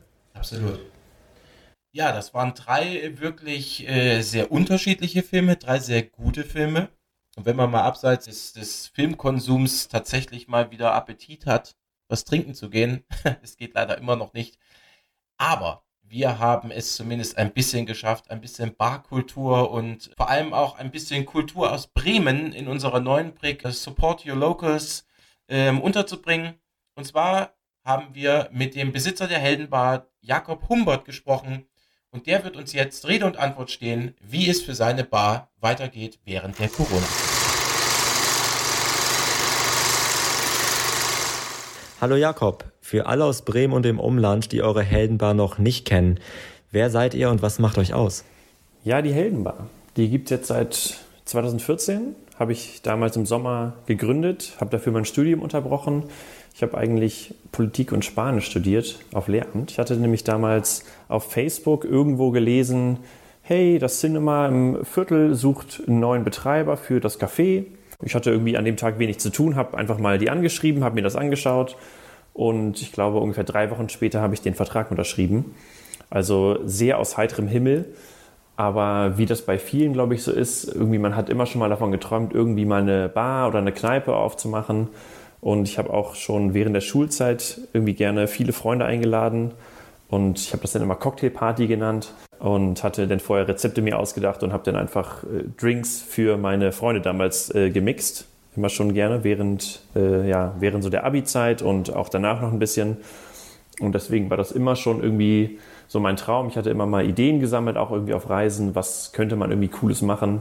Und gut, dass es denn wirklich äh, irgendwie funktioniert hat und dass es dann auch äh, so unfassbar schnell ging äh, mit dem Vertrag und so, das war natürlich irgendwie ein Wunder und auch total viel Glück einfach für mich. Ich habe es auf jeden Fall bis heute nicht bereut. Also jetzt irgendwie, ja, so nach sechseinhalb Jahren äh, fest in der Gastronomie. Also ich habe vorher schon immer viel in der Gastro gearbeitet, irgendwie im, im Beach Club schon mit irgendwie 16 äh, gegrillt und dann in Cafés gejobbt und sowas. Also das war schon irgendwie jetzt seit, seit Jahren immer so das Ding, was ich so nebenher gemacht habe. Aber trotzdem denke ich mal, die Leute, die am Anfang in der Heldenbar waren, würden das unterschreiben, wenn ich sage, es war alles so sehr unprofessionell und irgendwie habe mit meinen Freunden renoviert, weil natürlich auch gar kein Geld da war. Und äh, mit den Jahren habe ich natürlich irgendwie auch viel dazugelernt. Und ich glaube, äh, ja, mit den Jahren wird die Heldenbar auch einfach immer professioneller. Dann wurde natürlich ein bisschen Geld eingenommen, dann konnte ich ein bisschen besser renovieren. Dann am Anfang habe ich noch äh, mit meiner Freundin die Tische selber gebaut aus, aus Paletten, was auch total viel Spaß gemacht hat. Ähm, denn so nach ein paar Jahren waren die aber einfach nicht mehr stabil Und jetzt konnte ich dann endlich äh, Anfang vergangenen Jahres habe ich mir dann mal schöne Tische bauen lassen von einem befreundeten Tischler. Also gestartet hat es eigentlich als die erste Craft Beer war in Bremen. Gut, mittlerweile gibt es auch nur zwei oder so oder drei vielleicht. Aber 2014 war das auf jeden Fall so äh, total neu. Irgendwie, wir haben mit, mit drei verschiedenen Craft Beers gestartet und die Leute waren alle so, äh, ihr habt dieses Kraftbier und niemand wusste, worum es geht. Und ähm, aber ich habe das einfach durchgezogen. Das hat sich dann auch irgendwie gut entwickelt. Und dann hatten wir irgendwie zwischenzeitlich irgendwie 20, 30 verschiedene Biere und die Leute kennen das jetzt langsam auch irgendwie, aber es gibt auch total viele irgendwie ältere Menschen, die zu uns kommen, also 60, 70-Jährige, die sich da die IPAs reinschrauben und das einfach total schön finden, dass es halt was anderes gibt als nur ein Hakebeck. Und das war halt irgendwie so getränketechnisch immer so der Fokus schon seit, seit Beginn, halt irgendwie Craft Beer, das irgendwie ein bisschen zu entwickeln und das den Leuten näher zu bringen und einfach irgendwie ein paar hochwertige Cocktails zu mixen, weil mir das einfach persönlich total viel Spaß macht.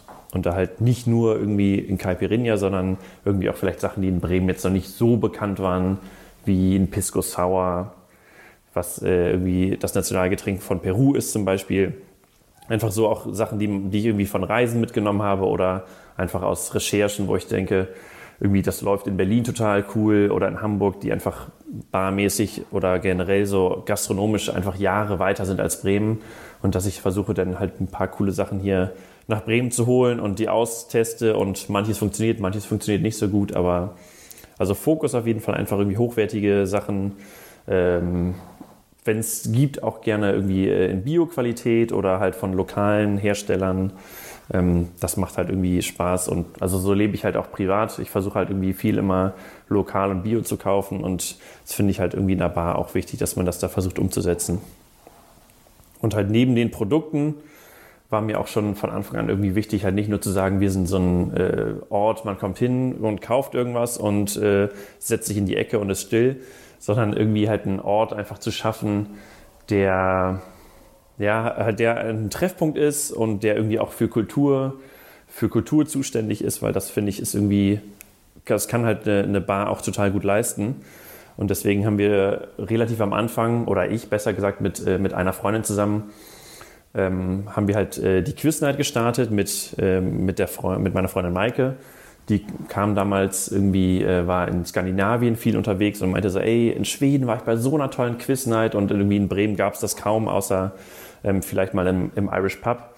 Und dann haben wir uns zusammengesetzt und haben gesagt so, hey, lass uns doch mal eine Quiz Night machen, mal gucken, vielleicht kommt es ja ganz gut an. Und ja, jetzt haben wir irgendwie mittlerweile über 120, 130 Quiz Nights gemacht immer alle zwei Wochen auf Mittwoch. Eigentlich, jetzt natürlich gerade nicht. Und äh, ja, Laden ist eigentlich immer voll, macht total viel Spaß. Ist natürlich auch Arbeit, weil ich irgendwie mir alle Fragen selber ausdenke. Aber das ist trotzdem irgendwie immer wieder ein Highlight alle zwei Wochen. Auf Mittwoch ist der Laden voll und es kommen oft die gleichen Leute. Ihr kommt ja auch ganz gerne mal bei uns vorbei zur Quiznight und es macht einfach, ja, macht total viel Spaß. Und irgendwie neben so der klassischen Quiznight äh, mache ich dann manchmal noch Specials. Irgendwie, wir hatten dann mal eine Bier-Quiz-Night nur zum Thema Bier oder zu Halloween, wo sich die Leute auch verkleiden teilweise. Ähm, oder natürlich äh, unsere ganz berühmte, die Harry Potter Quiz-Night haben wir jetzt dreimal, glaube ich, schon gemacht. Und ja, der Laden ist auseinandergeflogen. Also wir haben dann äh, bei, bei dem einen Mal auch noch den Kinosaal mitbespielt. Also hatten irgendwie 300, 400 Leute bei uns im Laden. Das war schon äh, sehr besonders. Und das hat einfach total viel Spaß gemacht. Neben der Quiznight haben wir dann noch regelmäßig Konzerte bei uns im Laden. Ähm, ja, von entweder von lokalen Künstlerinnen aus, aus Bremen und der Umgebung oder auch extrem viel, also wir kriegen täglich Anfragen eigentlich, auch jetzt schon wieder, total viele Anfragen und immer viel aus den USA, aus Australien, aus Kanada, also halt Leute, die von echt weit weg kommen, die dann ihre Touren planen. Und da hatten wir schon richtig tolle Konzerte bei uns im Laden. Und das macht auch einfach immer wieder richtig Spaß, weil man sich dann denkt, wow, es gibt einfach unfassbar tolle Künstlerinnen irgendwie auf der Welt und das ist dann schön, auch denen einfach irgendwie einen Ort zu geben, wo sie halt auftreten können. Das macht richtig, richtig Laune. Im letzten Jahr haben wir dann auch angefangen, irgendwie unser, unsere Quiznet online zu machen. Die habe ich dann über Facebook gestreamt. Und das kam auch total gut an, hat auch Spaß gemacht. Irgendwie dann halt während des ersten Lockdowns und so ein bisschen online, äh, ja, so äh, Cocktail, Cocktail, Cocktails gezeigt, wie man die halt auch zu Hause leicht nachmixen kann. Das macht schon, macht schon Spaß. Und jetzt halt, ähm, ja, demnächst am 10. März haben wir dann wieder, wieder meine Online-Quiz-Night. Das ist ein Special zum Weltfrauentag. Und äh, ja, 10. März 1930 läuft dann auch einfach live auf unserer Facebook-Seite. Kostenlos kann man einfach daran teilnehmen und da gibt es dann einfach, ja, zum Weltfrauentag natürlich ganz viele Fragen zu äh, spannenden und tollen Frauen aus der Geschichte und das wird, glaube ich, ganz interessant, wird, glaube ich, ganz, äh, ganz spannend. Und es gibt natürlich auch irgendwie Preise zu gewinnen. Der erneute Lockdown hat euch, wie so viele andere Gastronomiebetriebe, sicher hart erwischt. Wie geht ihr mit der aktuellen Situation um? Wie war die Unterstützung und wie geht es weiter? Ja klar, also für uns wie für, äh, wie für halt die meisten anderen Gastronomien natürlich auch äh, einfach eine super harte Zeit. Wir mussten dann letztes Jahr irgendwie am 18. März schließen, das ist jetzt ja ungefähr ein Jahr her. Und ähm, wir haben dann irgendwann, konnten wir halt wieder den Außerhausverkauf so ein bisschen starten. Dann konnten wir öffnen, allerdings natürlich unter den sehr strengen Auflagen. Dann irgendwann im Sommer war es ja ein bisschen entspannter mit den Zahlen. Dann konnten wir ja fast normal öffnen, natürlich immer noch mit Masken und so, aber äh, konnten den Laden zumindest äh, relativ gut ausnutzen, also die Sitzplätze. Und dann im Herbst kamen ja wieder dann die äh, strengen Regeln, ganz wenig Leute, irgendwie ein, zwei Haushalte, viel Abstand und ähm, dann kam ja auch noch äh, die Sperrstunde die hat uns natürlich dann, ja, also hat sich dann gar nicht mehr gelohnt, eigentlich für uns aufzumachen. Ähm, und äh, unser Problem ist natürlich auch, dass wir einfach gar kein Sommerladen sind. Also wir machen unsere besten Umsätze immer zwischen Oktober und April und äh, fressen uns dann so ein bisschen so ein, so ein Fett an, damit wir dann im Sommer, wo es halt einfach schlecht läuft, äh, den Sommer halt gut überstehen können. Und im vergangenen Jahr war das natürlich äh, praktischerweise äh, genau umgekehrt, dass halt die guten Monate für uns halt alle eigentlich geschlossen waren. Und im Sommer, wo wir sowieso schlechte Zahlen machen, durften wir öffnen, aber das hat sich natürlich für uns leider noch weniger gelohnt als äh, in, den, äh, in den anderen Jahren ohne Corona, weil einfach noch weniger los war und wir noch weniger Leute reinlassen konnten. Die ersten Hilfen letztes Jahr waren ja diese Überbrückungshilfen.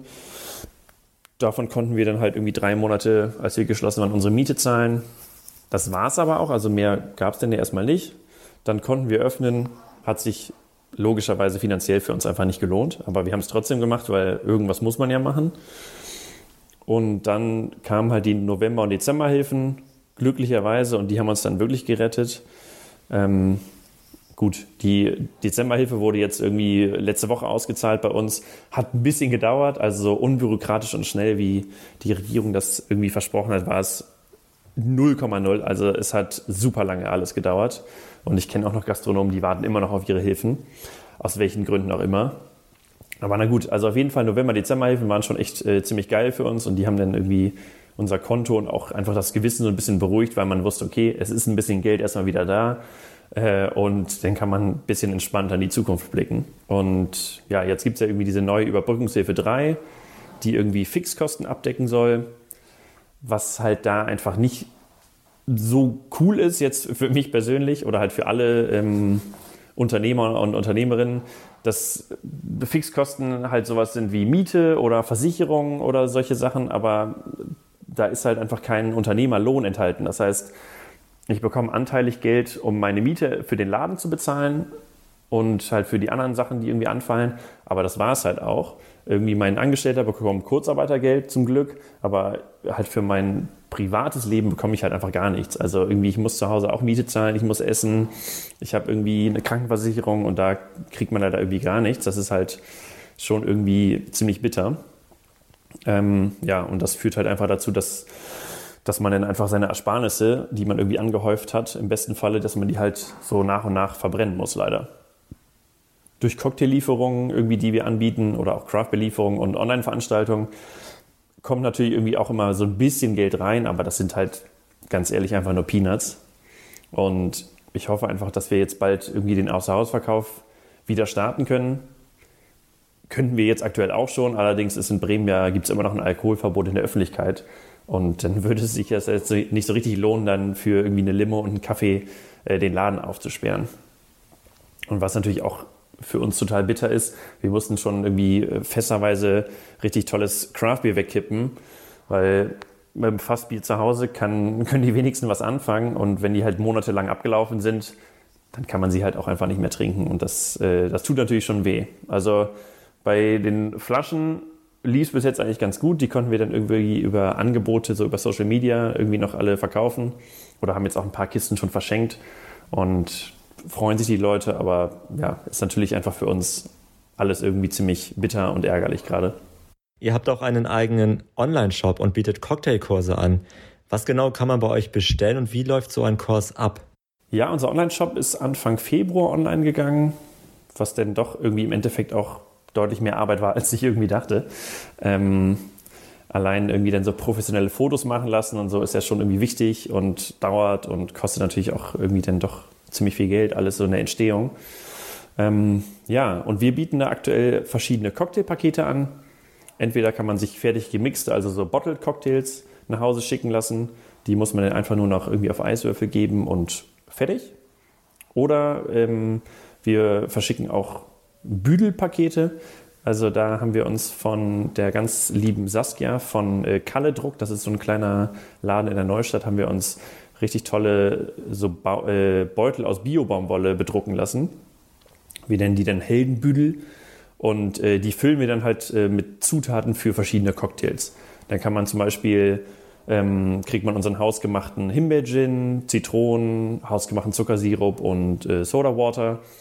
Dann kriegt man natürlich noch die, irgendwie die Rezepte dazu und dann kann man sich unseren äußerst beliebten Raspberry Fizz zu Hause ganz easy nachmixen und hat halt noch diesen richtig geilen äh, Baumwollbeutel, mit dem man halt schön einkaufen gehen kann. Ähm, ja, da haben wir verschiedene Mixe, also mit Pisco Sour, mit Paloma, ähm, Horses Neck. Kann man sich da halt irgendwie äh, gucken, was man, was man haben will und wir schicken das dann zu. Logischerweise verschicken wir auch unseren irgendwie legendären Rhabarberschnaps oder Apfelstrudelschnaps und so. Ähm, haben wir einiges, was noch da ist, was, was weg kann. Und äh, dann machen wir auch noch äh, ja, so kleine Tasting-Bundles wenn man zum Beispiel sagt, so, hey, ich hätte mal Lust, ein bisschen Gin rum oder ein Whisky-Tasting zu Hause zu machen, dann füllen wir halt da unsere schönen Spirituosen in kleine Flaschen. Dann kriegt man noch irgendwie einen kleinen Zettel dazu, wo halt Infos stehen, wie man richtig verkostet, wie es schmeckt, etc. mit den Aromen und so. Und äh, ja, kam jetzt bis jetzt auf jeden Fall gut an. Und wenn man natürlich sagt, ey, ihr seid ja eine Craft Beer Bar, klar, wir verschicken auch Craft Beer Deutschlandweit sogar. Also in Bremen liefern wir meistens eigentlich mit dem Fahrrad aus und deutschlandweit verschicken wir es dann halt per Post. Das macht auf jeden Fall richtig Spaß, läuft aber auch trotzdem irgendwie ziemlich schleppend an, weil die Leute, die aktuell bei uns bestellen, sind halt irgendwie Leute, die uns bei Facebook und Instagram folgen, die uns halt sowieso schon kennen. Und bis man halt irgendwie bei Google mal ein bisschen oben gelistet wird, wenn jetzt halt irgendjemand eintippt, Cocktails nach Hause bestellen, bis man da äh, mal gut angezeigt wird, gut gerankt wird, das dauert halt einfach Monate oder man muss halt sehr viel Geld für bezahlen. Das ist halt, ja, ist schwierig. Also es ist jetzt nicht unbedingt das, äh, was ich irgendwie mein Leben lang machen will. Ich stehe lieber hinterm Tresen und schaue irgendwie den Gästen in die Augen, aber aktuell ist halt so, Online-Shop ist das, was geht und ja, ist auf jeden Fall auch spannend, irgendwie da was Neues zu machen. Und freut einen natürlich auch, wenn man vielleicht mal eine Bestellung von ein bisschen weiter weg kriegt, dass man denkt so, hey, cool, irgendwie die Leute haben Bock und freuen sich. Ansonsten bieten wir halt auch noch Online-Veranstaltungen an, die man buchen kann. Das äh, kann ein Cocktailkurs sein, ein Craft Beer, ein Gin-Tasting oder halt auch eine Quiz-Night. Und das wird aktuell meistens halt von Firmen gebucht, die das so als Team-Event machen.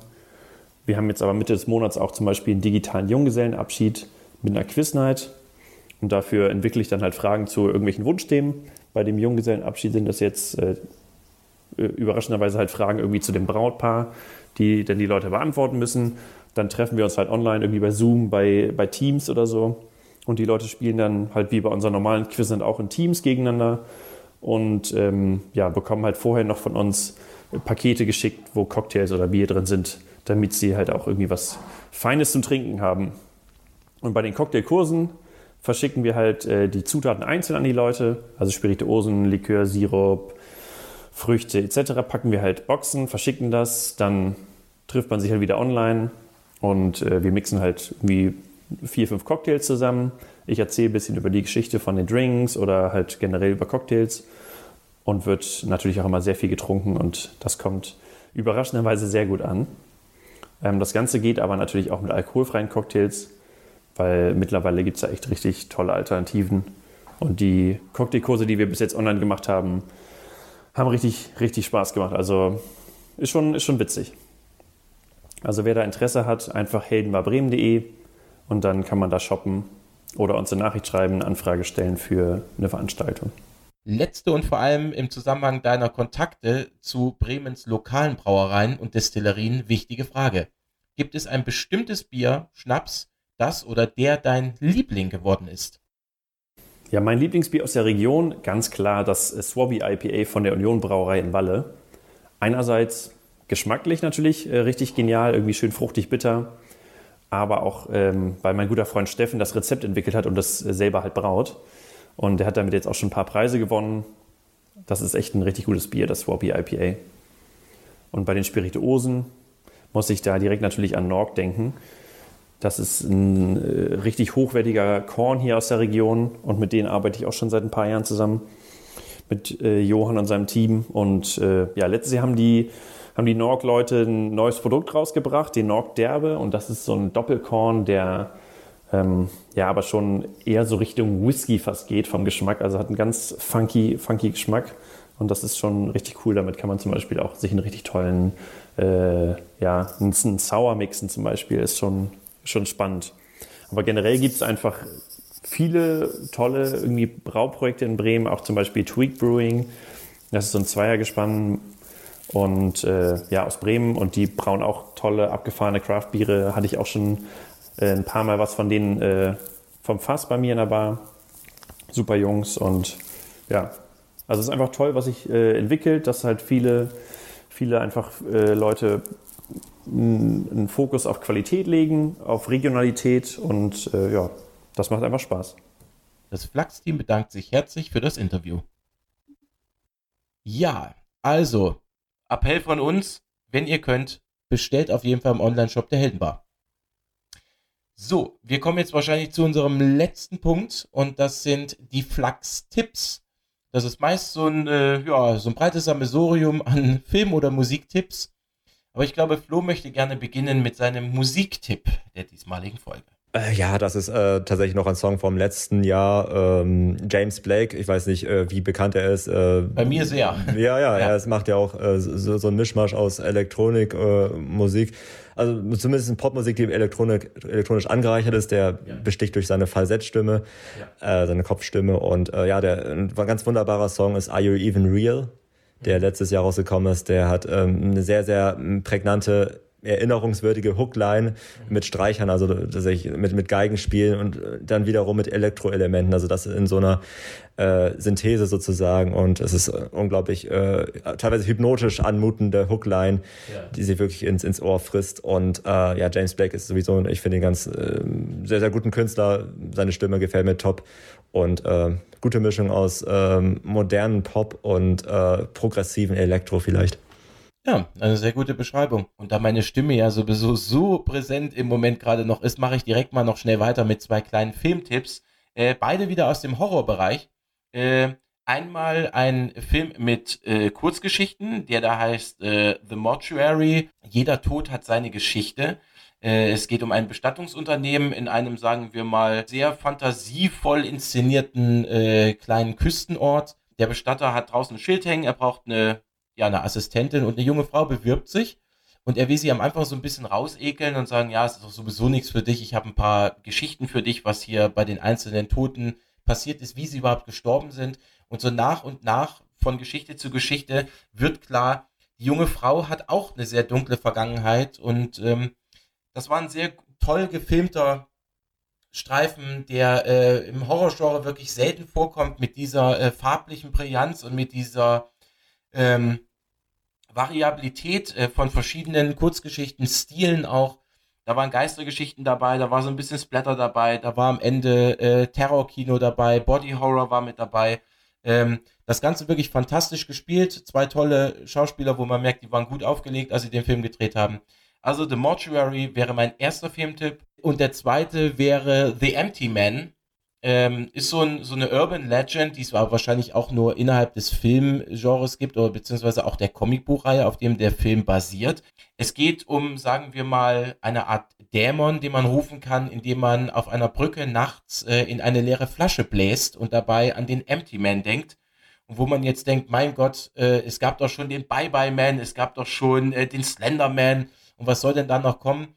Ich muss sagen, der Film war für mich, ähm, der Empty Man, ein wirklich unfassbar guter Genrefilm mit sehr vielen Anleihen ähm, des Kinos von David Lynch tatsächlich. Ob es jetzt der Sound ist, ob es jetzt die Kameraführung ist oder ob es so diese Bedrohlichkeit ist, die bei allem schwebt, ohne diese Jumpscares äh, tausendfach auf die Zuschauer loszulassen. Auch die Charaktere waren glaubwürdig. Es war ein wirklich großartiger Film, auch wenn er zweieinhalb Stunden geht, was sehr lang für einen Horrorfilm ist. Aber er lohnt sich. Er lohnt sich wirklich, wenn man mal abseits dieses ganzen Mainstream-Popcorn, äh, ich erschreck mich und äh, will eigentlich bloß mit meiner Partnerin im Kino rumknutschen und dabei einen äh, belanglosen Horrorfilm gucken. Von der Masse hebt er sich ab. Ja, da habe ich auch noch was von gelernt. Äh, ich werde mir beide Filme am besten auch noch zeitnah anschauen. Ja. Auf jeden Fall bedanke auch ich mich äh, in, dem, in dem Sinne für deine Filmempfehlung. Sehr gerne. Wir haben noch was fürs Ohr. Mhm. Ja, und zwar äh, hast du noch ein Interview geführt mit Richtig, mit Frankie aus mit Frankfurt. Mit Frankie aus Frankfurt, richtig. Genau. Die schweben noch ein bisschen unter dem Radar. Noch. Aber vielleicht wird sich das ja bald ändern. Und ähm, deshalb habe ich noch mit beiden ein Interview geführt, das wir im Anschluss hören werden. Und sie stellen uns ihren äh, Song vor, den sie extra für unsere Ausgabe nochmal neu performt haben, nämlich City Lights. Und ich glaube, mit diesem musikalischen Abschluss werden wir uns dann auch verabschieden. Ja. Und sehen uns wann wieder? Ja, hoffentlich in alter Frische im Sommer. Richtig, im Sommer. Und dann gibt es wieder eine Special-Folge mit vielen tollen Gästen, mit musikalischen Neuentdeckungen und natürlich mit mir, Max, und mit dem lieben Flo. Macht's gut, bleibt uns gewogen und bis demnächst. Ciao. Ja, hallo Marco und Lena von Frankie. Für alle, die euch noch nicht kennen, erzählt mal ein bisschen was über euch. Wie seid ihr auf die Songs gekommen? Was findet ihr an Frankfurt toll? Und was kann man von euch erwarten? Und vor allem, wie geht ihr mit der aktuellen Corona-Krise um? Ich bin Lena. Ich bin Marco. Und zusammen sind wir Frankie, Frankie. aus äh, Frankfurt. Genau, und uns gibt es noch gar nicht so lange. Wir machen seit fast zwei Jahren Musik zusammen, kennen uns allerdings schon ein bisschen länger. Wir sind schon seit zehn Jahren befreundet und haben aber erst vor zwei Jahren gemerkt, dass wir eigentlich auch ganz gut Musik zusammen machen können. Ja, aber das war sowas wie so ein, äh, wie so ein Glücksgeschenk. genau, ich war damals im Place to Be, das ist eine kleine Bar hier in Frankfurt und Lena hat mich immer ganz oft besucht und ich habe ihr immer ganz oft Schnaps ausgegeben. und ich hatte damals schon immer das Gefühl, mal Gitarre spielen zu wollen und war auf der Suche nach einem Gitarrenlehrer. Und da Lena ja sowieso schon etwas länger Musik macht, dachte ich, ich frag sie mal und dann hat sie es mir eigentlich letztendlich ein bisschen beigebracht. Er hat auf jeden Fall gesagt, dass er äh, schon seit Jahren Texte schreibt. Da war ich so, what? Weil ich finde Texte schreiben sehr, sehr schwierig. Hm. Und dann habe ich gesagt, so, hier Margot, schick doch mal was rüber. Ähm, vielleicht können wir da was draus machen oder einfach so, zeig mal. Und dann hat er mir einen Text geschickt und ich war relativ gut geflasht davon. Und dann bin ich zu Marco gefahren, habe gemeint, hier Marco, das ist ein sehr guter Text und ähm, ich habe hier zwei Akkorde, die zeige ich dir jetzt. Und dann habe ich die, ihm die gezeigt und dann ähm, haben wir an diesem Nachmittag auf deinem Sofa einen Song geschrieben. Hm. Und das war, glaube ich, so der Anfang, weil irgendwie waren wir richtig happy, gell? Hm. Ich kann mich auch noch ein bisschen erinnern. Ich äh, weiß noch, als ich dir äh, das Foto geschickt habe mit dem Songtext und ich war so ein bisschen aufgeregt, weil ich dachte, wow, den habe ich irgendwie vor ein paar Jahren geschrieben. Das ist dann wie so ein Baby und irgendwie hm. fand ich es schön, dir das zu schicken und das, und das mit dir zu teilen. Und als du mich dann besucht hast und äh, mir den Song vorgespielt hast, war ich auch echt geflasht und das hat dann irgendwie ganz gut gepasst. Ja, und dann haben wir einen Monat lang ein bisschen was zusammen gemacht und haben dann schon die erste EP zusammengestellt. Ja. Einen Monat später. Ja, so richtig später, so ein bisschen wie so Jugendliche, die so mit 13, 14 so, oh mein Gott, wir machen Musik und so und wir müssen direkt was aufnehmen. Haben wir so, so T-Shirts gedruckt. Ja. richtig ja. süß, mit so zwei Akkorden. Wir haben wirklich unsere ja. ganze EP, oder sagen wir drei oder vier Akkorde, ne? Ja, das war richtig schön. Ja. Genau, und haben dann das erste Konzert in einem Garten gespielt von ein paar Leuten. Und dann ging es weiter. Dann haben wir ganz viele Wohnzimmerkonzerte gespielt, ähm, Neue bei Mucke Freunden, gemacht. genau, immer weiter genau. geschrieben, ja. neue Songs. Ja, und ich glaube vor allen Dingen auch so dieses, dass man so seinen Sound findet. Das ist mm, ja so ein bisschen das genau, Ding und da sind stimmt. wir auch immer noch dabei. Mm. Aber es äh, ist auf jeden Fall eine echt starke Entwicklung auch so mm. jetzt in den mhm. letzten Voll. Anderthalb, Jahr, anderthalb Jahre erst. Ja. Und mit Corona letztes Jahr hat es dann echt auch nochmal ein bisschen Bam gemacht. Ne? Also Ja, wir konnten dann voll. auch erst gar nicht mehr spielen, was Ja. auch weiterhin immer noch sehr fehlt. Ja, total. So Ja. der Kontakt zu den Leuten und das Spielen und Ja, auch dass man so, also wir haben natürlich haben wir irgendwie die Zeit genutzt und haben irgendwie viel, viel gearbeitet und neue, neue Sachen Mhm. gemacht und so und ähm, das war auch gut. Weiß nicht, man wird immer nicht so laut, diese Stimme, aber ähm, so für MusikerInnen ist halt auch wirklich der, der äh, Nährboden entzogen worden. So, und ähm, auch wenn, ja, keine Ahnung, so wie wir da jetzt irgendwie kein Geld mit verdienen, aber ähm, das ist ja uns trotzdem extrem wichtig und ähm, ja, muss man halt irgendwie, also ist nicht so leicht. wir haben aber irgendwie das Beste draus gemacht und haben sehr Mhm. viel geschrieben und sind Mhm. auch sehr tief in neue Songs rein. Haben viel geprobt, ne? fast wöchentlich. Ja. Ja, mit ein paar Pausen zwischendurch. Ja, und in diesem Zusammenhang wollten wir uns nochmal bedanken bei euch beiden, Max und Flo. Vielen, vielen Dank, dass wir bei euch dabei sein durften, dass ihr uns die Gelegenheit gegeben habt, dass wir übers Internet ein bisschen Gehör gefunden haben. Ja, vielen Dank an euch. Genau, und jetzt ähm, spielen wir euch gleich einen vor. Genau, richtig. Und der ist, das Und- ist vielleicht noch schön, weil den haben wir ja auch während Corona gespielt, weil da haben wir uns auf Richtig. in Frankfurt auf einen Balkon, ganz weit oben auf einem Hochhaus, haben wir uns hingestellt und haben Verstärker angemacht und dann haben wir runtergespielt und dann Mhm. haben tatsächlich von unten, das war wirklich so schön, haben die Leute von unten äh, so äh, zugehört und haben geklatscht, Geklatscht. und so und das war Superschön. echt cool. Mhm, ja. mhm. Also wer äh, Musikerin ist und äh, die Möglichkeit hat, von einem Hausdach zu spielen, do it. Bitte, bitte. Ja, und der Song, in dem geht es auch so ein bisschen um die Stadt, um Frankfurt und deswegen war das auch so schön, der Stadt so diesen Song zuzuspielen Ja, voll, ähm, vor der voll. Kulisse. Das war schon, war schon sehr schön. Genau, viel Spaß damit. Yo! Ciao, ciao.